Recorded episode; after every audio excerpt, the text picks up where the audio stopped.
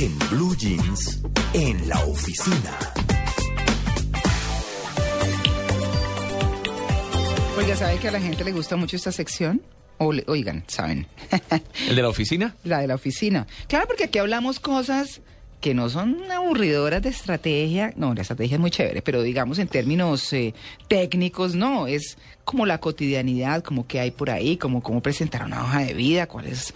eh, y como hoy, que vamos a hablar cuáles son los 10 cargos de mayor demanda a nivel mundial. en este mundo globalizado, donde hoy las personas las pasan de un país a otro, fácilmente se van exportación de talento, como dicen eh, corporativamente, pues interesante saber. Y, y pues interesante saber eh, más por quienes ya tienen la profesión, profesión que por quienes van a estudiar algo, porque uno tiene que estudiar definitivamente lo que le gusta. Claro que y sí. eso pues eh, puede ser muy exitoso. Así que pues hay una clasificación mundial de los trabajos más innovadores que definen la tendencia actual, por lo menos en lo que tiene que ver con tecnología, con finanzas y con ciencias de la salud. Para quienes están en esa área, pues bueno, les contamos. Está uno de ellos, el primero vicepresidente de marketing digital, de mercadeo digital, pues claro. ¿Ah, sí? Claro, se mueve Ese ahorita. cada vez coge más fuerza, yo creo. pues, Exactamente. cada vez es más importante ese tema. Mire, y tan es así que el segundo es jefe de Internet del consumidor. Pero por supuesto, usted a través de las redes revela sus gustos. Entonces, pues interesante. Mire, tenemos un invitado especial para terminar de hablar de este tema, que es eh, Pablo Londoño, que es socio de CT Partners, eh, con quien vamos a hablar justamente de estos 10 cargos. Don Pablo, muy buenos días. María Clara, ¿qué ha habido? ¿Cómo amanece? Bien, muchas gracias. Bueno, hablemos de estos 10 cargos y están eh, como basados en qué para que nuestros oyentes en Blue Jeans de Blue Radio sepan. Bueno, City Partners hace desde, desde su casa matriz en Estados Unidos un estudio global en donde fundamentalmente le pregunta a especialistas de recursos humanos de distintas industrias y a los presidentes de dichas organizaciones, pues cuáles son los cargos que se van mover, a mover más durante ese año y con base en eso pues hacemos un análisis esta- estadístico que nos permita orientar nuestra labor y prepararnos para conseguir los talentos más adecuados para esas, para esas funciones y para esas industrias. Claro, esos análisis que ustedes hacen pues resultan interesantes porque obedecen a una realidad y a unas necesidades que se manifiestan en las organizaciones. Mm, y esto teniendo en cuenta algo que ustedes dicen y es que, bueno, y están por supuesto en las cifras públicas, es la inversión extranjera que en el 2012, por ejemplo, el año, el año pasado, se incrementó en un 23%. Y en este mundo globalizado que como sabemos, pues obviamente cada vez requiere de talento y de un talento que se comporte de la misma manera. Estábamos hablando de esa lista, no sé si usted me quiere dar algunas cifras adicionales. Sí, es decir, vos estabas hablando ya de las, del área de del área de tecnología, Di- pero por ejemplo en, la- en- en- en los cargos de servicios financieros, el gerente de cumplimiento, eh, el director de oficiales de riesgos y los profesionales de gestión de activos empiezan a ser bastante importantes. En Colombia, desafortunadamente, empezamos ya a ver una, una tendencia adicional en el gerente o vicepresidente de normalización de activos, que es quien pues, se encarga básicamente de recobrar la cartera. En las áreas de salud y vida, eh, necesitamos jefes de operaciones y director de integración y el VP de atención médica o de acceso, que son cargos muy especializados que se encargan de hacer alianzas con los distintos operadores de salud que son pues muy relevantes para efectos de desarrollar drogas bastante sofisticadas en distintas áreas como biotecnología, oncología, etcétera.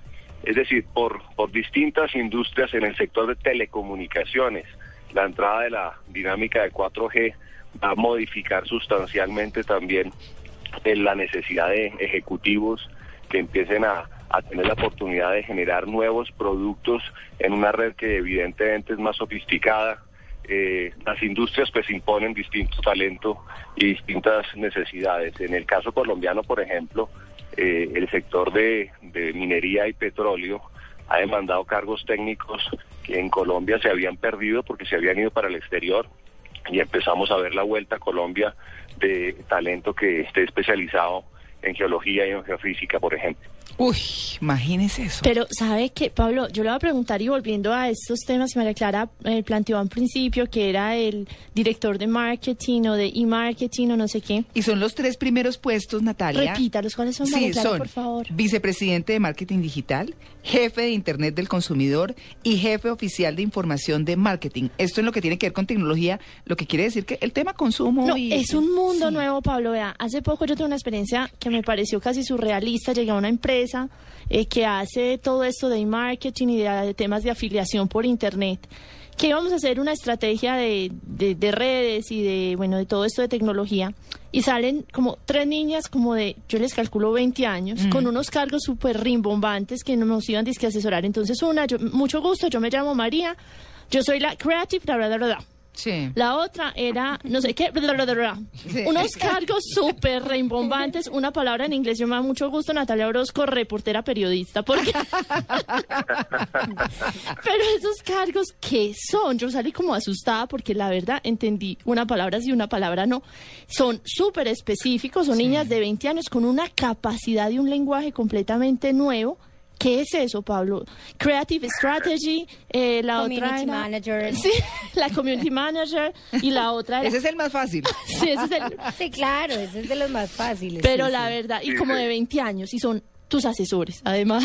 No. Se- Segura, seguramente te hablaron del community ma- manager, ¿Sí? que es básicamente el gerente de comunidades, que pues es, es la persona que maneja hoy redes tan importantes como Facebook, como LinkedIn, como Flickr, eh, que son comunidades pues que los jóvenes, pues ustedes si tienen hijos viven metidos básicamente ahí, ese es su, su mundo Sí. de comunicación y las marcas se han se han, han migrado a, a- a que sus campañas de publicidad y mercadeo en un alto porcentaje empiecen a hacerse a través de las comunidades. Entonces, pues las marcas de consumo masivo eh, pues no pueden quedarse atrás y les toca reclutar a quien sabe eso, que son los muchachos, porque básicamente los que ya pasamos la década de los los 40 años, pues eh, si bien usamos activamente ese tipo de, de herramientas, pues nos dan sopa y seco los muchachos. No, uno no se imagina que eso es un cargo. Sí, sí, sí. Y hay otro que es, ah, me salió una niña con, ah, sí, mira, yo soy la Head of Media Trading.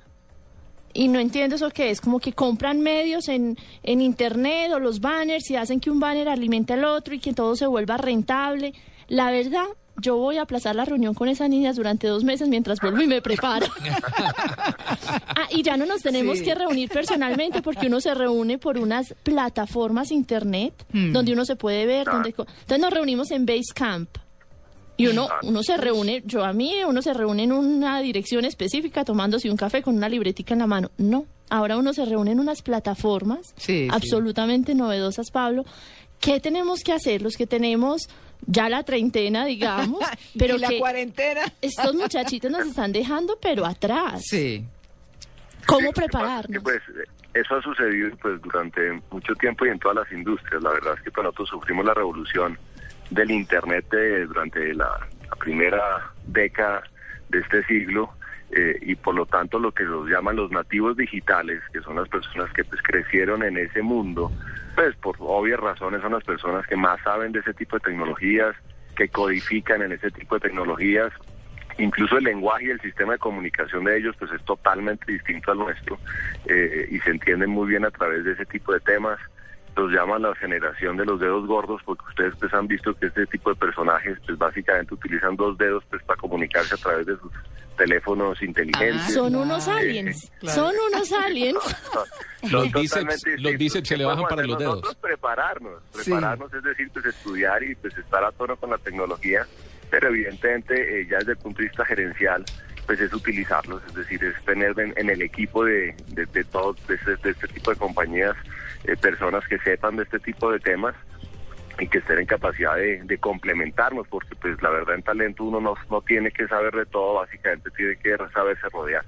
Claro, eh, bueno, Pero eh, ¿cómo es- busca uno esa información? Porque es que, María Clara, yo no sé si a ustedes les ha sucedido, pero bueno, yo digo, voy a estudiar. A mí, por ejemplo, mis estudiantes a veces me llegan, ya no es PowerPoint, sino que es Prezi, unas Ah, sí, que es una cosa súper pues. novedosa. Sí. Y entonces, eh, además de Prezi, hay otra plataforma y yo a veces digo, no, me voy a meter a aprender y no sé pone cómo pongo en Google o cómo, cómo empieza uno a buscar, porque es que eh, uno dice, voy a aprender, está bien, me voy a estar como la vanguardia, pero es que cómo empieza uno la búsqueda y cómo empieza uno a manejarlo. Es como la gente que se mete a Twitter y no sigue a nadie y ve una pantalla vacía y dice, ¿esto qué? sí, O sea, sí.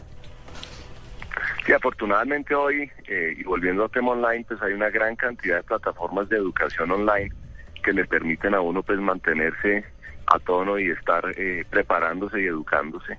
Las universidades ya se metieron muy activamente en el desarrollo de educación eh, de este tipo de tecnologías. Uno lo ve, por ejemplo, en los MBAs y en, y en la gente que está estudiando alta gerencia en, en negocios y en finanzas, que ya encuentra unos títulos compartidos en donde uno va a la universidad en físico para cierto tipo de clases, pero ya hay muchas clases que se están tomando online eh, y que le permiten además al estudiante que están ocupado, que son altos ejecutivos, eh, pues a- hacer parte de la educación desde su casa y no solamente de plataformas educativas locales, eh, en donde hay universidades que lo están haciendo, sino pues a nivel internacional se consiguen cursos eh, fantásticos de este tipo de temas. Claro. Bueno, pero eso es lo que tiene que ver eh, con uno de los tres temas, que es el de la tecnología.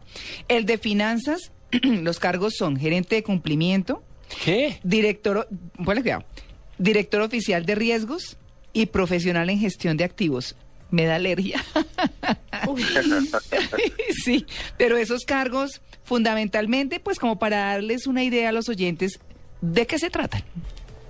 Bueno, el gerente de cumplimiento es la persona que básicamente está encargada de, de hacer que las normas regulatorias se cumplan.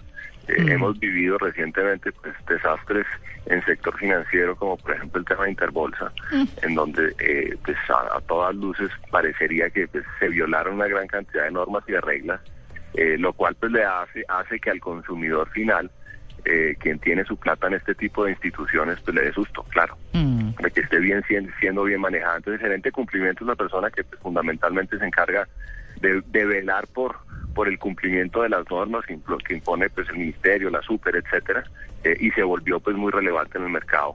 El gerente de riesgos pues es la persona que se encarga de, de hacer los análisis crediticios, análisis de riesgos, Ah, ok. eh, básicamente pues para establecer si los cupos de endeudamiento son los adecuados, eh, Mm. si se le puede prestar tanta plata o menos a cierto tipo de personas o instituciones.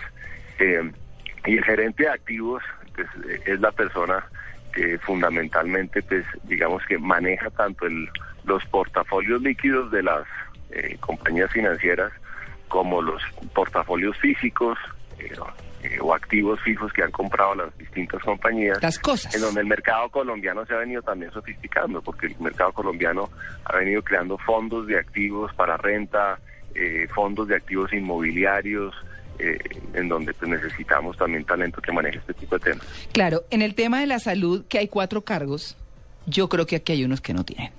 que no tienen qué. En, en las, las, eh, entidades que manejan la salud en este país. ¿Cómo qué? VP, o sea, vicepresidente de atención médica. TI. Bueno, TI no sé qué es, ¿qué es TI? Tecnologías de la información. Ay, gracias. Tecnología de información. sí. ¿Cómo era? Es que así hablan también. Todo ahora son Sí. abreviaciones. Sí, sí, sí. Bueno, eh, jefe de operaciones y director de integración. ¿Eso qué es, Sí. Pablo?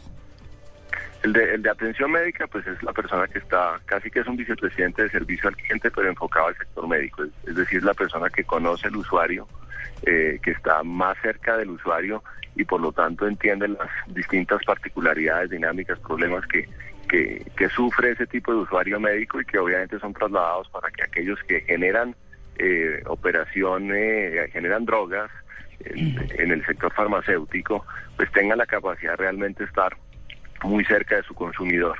El de integración, pues es básicamente la persona que eh, se acerca a las distintas plataformas de atención médica. No. Digamos que el, el usuario médico hoy en día eh, pues está teniendo eh, el acceso directo de parte de las farmacéuticas para, para consultarle qué necesita, pero tiene en el caso, por ejemplo, de colombiano, pues los servidores, eh, los, la gente que atiende los servicios médicos, las EPS, las IPS. Entonces, la integración médica es el que pone de acuerdo pues a todos los, tanto a prestadores como a consumidores para efectos de prestar un mejor servicio.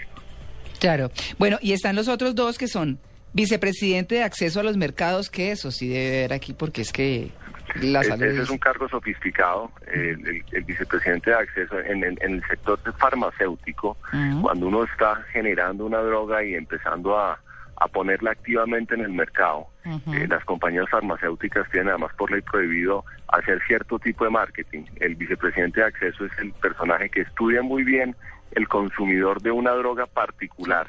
Por ejemplo, en el caso de oncología, eh, es la persona que pues, atiende las, las distintos consumidores de drogas que van dirigidas a, a cáncer eh, y además a aquellos médicos que pues prestan ese tipo de servicio. Entonces la persona de acceso, eh, eh, digamos que tiene un, una, una correlación directa con los prestadores de servicio para ese tipo de droga en particular y hace todo tipo de estudios, dinámicas que ayuden y beneficien pues finalmente en este caso al consumidor de, de drogas para el cáncer. Claro, y el último es el vicepresidente en desarrollo clínico.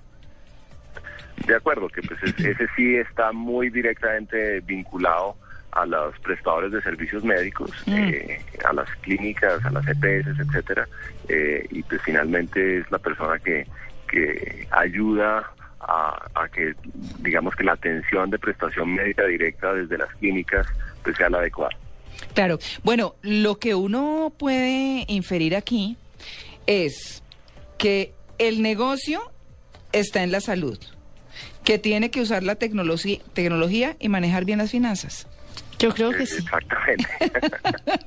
Eso es. Porque Bueno, si no usa bien las finanzas se enferma. Claro, por eso es que aquí los congresistas están detrás de todo ese cuento de las DPS. Y si no usa la tecnología, se aísla. Hmm, exactamente.